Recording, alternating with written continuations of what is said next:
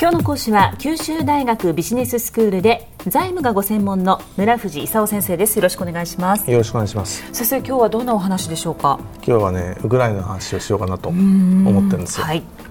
あのクリミアがねウクライナから独立してロシアに編入されたと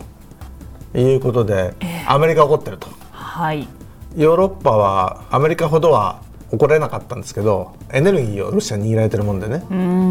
でも付き合わされて怒ってると。で日本も北方領土返還問題があるんでね。最初は怒れなかったんですけど、はい、でもまあアメリカに付き合わされて怒ってると。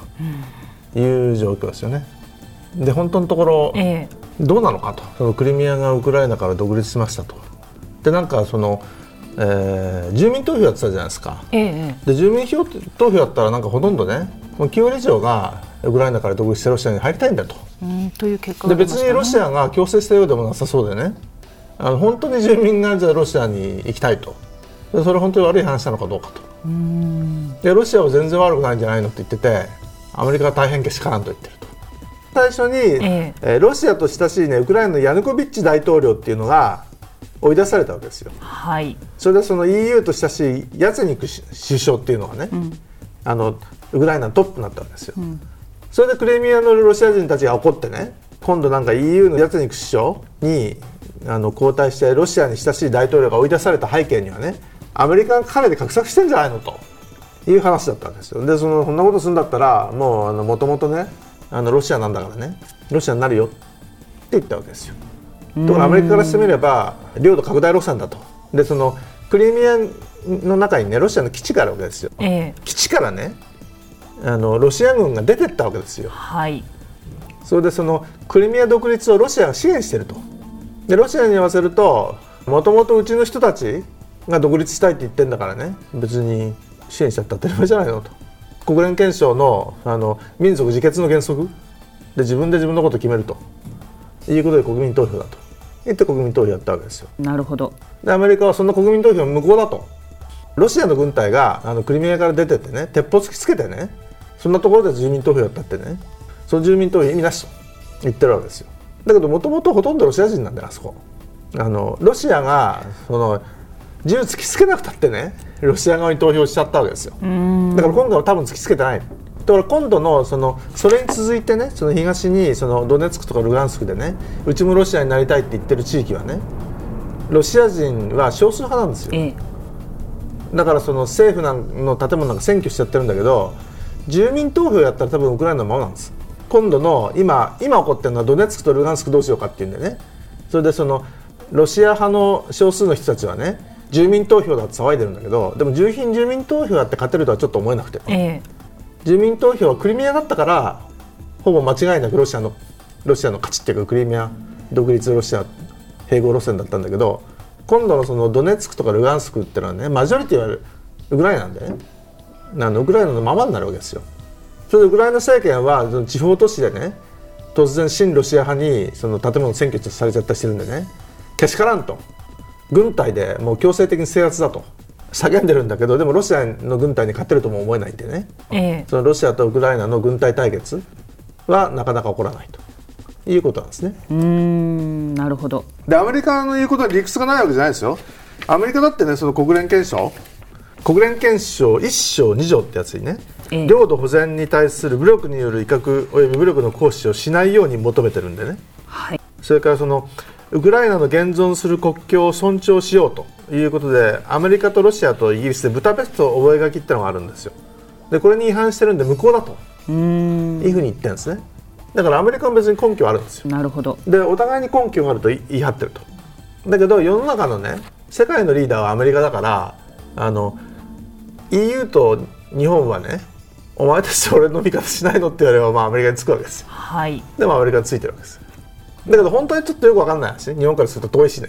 うん。それでねその、えー、最近さらに最近の話を言うと4か国合意ってのをしたんですよ、はい、4か国っていうのはそのウクライナロシアアメリカ EU4 者合意って言ってねちょっと事態がねあの困ったことになってるんで沈静化させましょうと。ええでその何を合意したかというとねその、えー、ウクライナの東の方のその、えー、政府の建物を占拠している人たちもうあの庁舎を返しなさいと。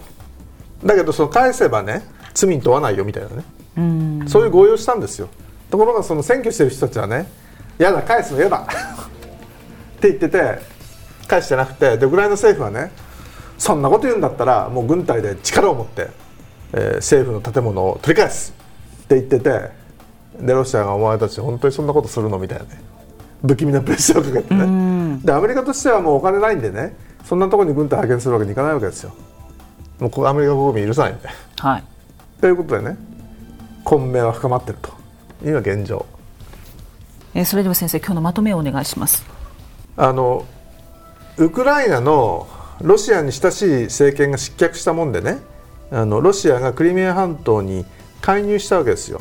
であのロシアのあの支援を得てねクリミアはあのほとんどロシア人なもんでね住民投票やってウクライナから独立してでロシアに編入するという条約を結んだわけですよ。ところがそのアメリカ EU からしてみればねロシアが武力を持ってクリミアを、えーウクライナから奪い取ったということで怒っててねもうあのロシアさん G8 からはなあの外れてくださいと言って、えー経済制裁を始めてるわけですよ。ところがその EU はロシアから、えーエネルギー LNG とかね買ってるもんでねあの経済的にも本当はちょっと困ってるんですね。はいであの、えー日本も北方領土問題があるんでちょっと困ってるんだけどあの、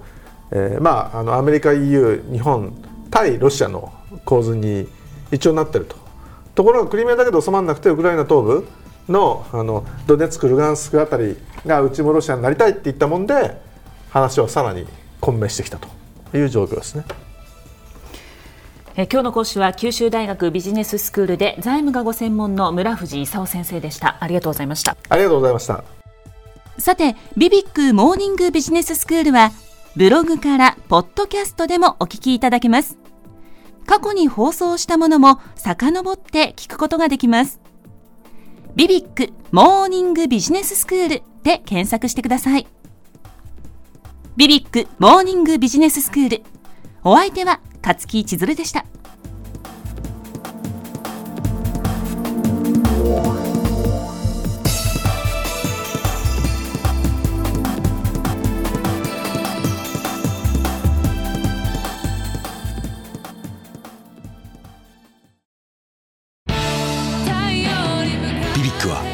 州で生まれ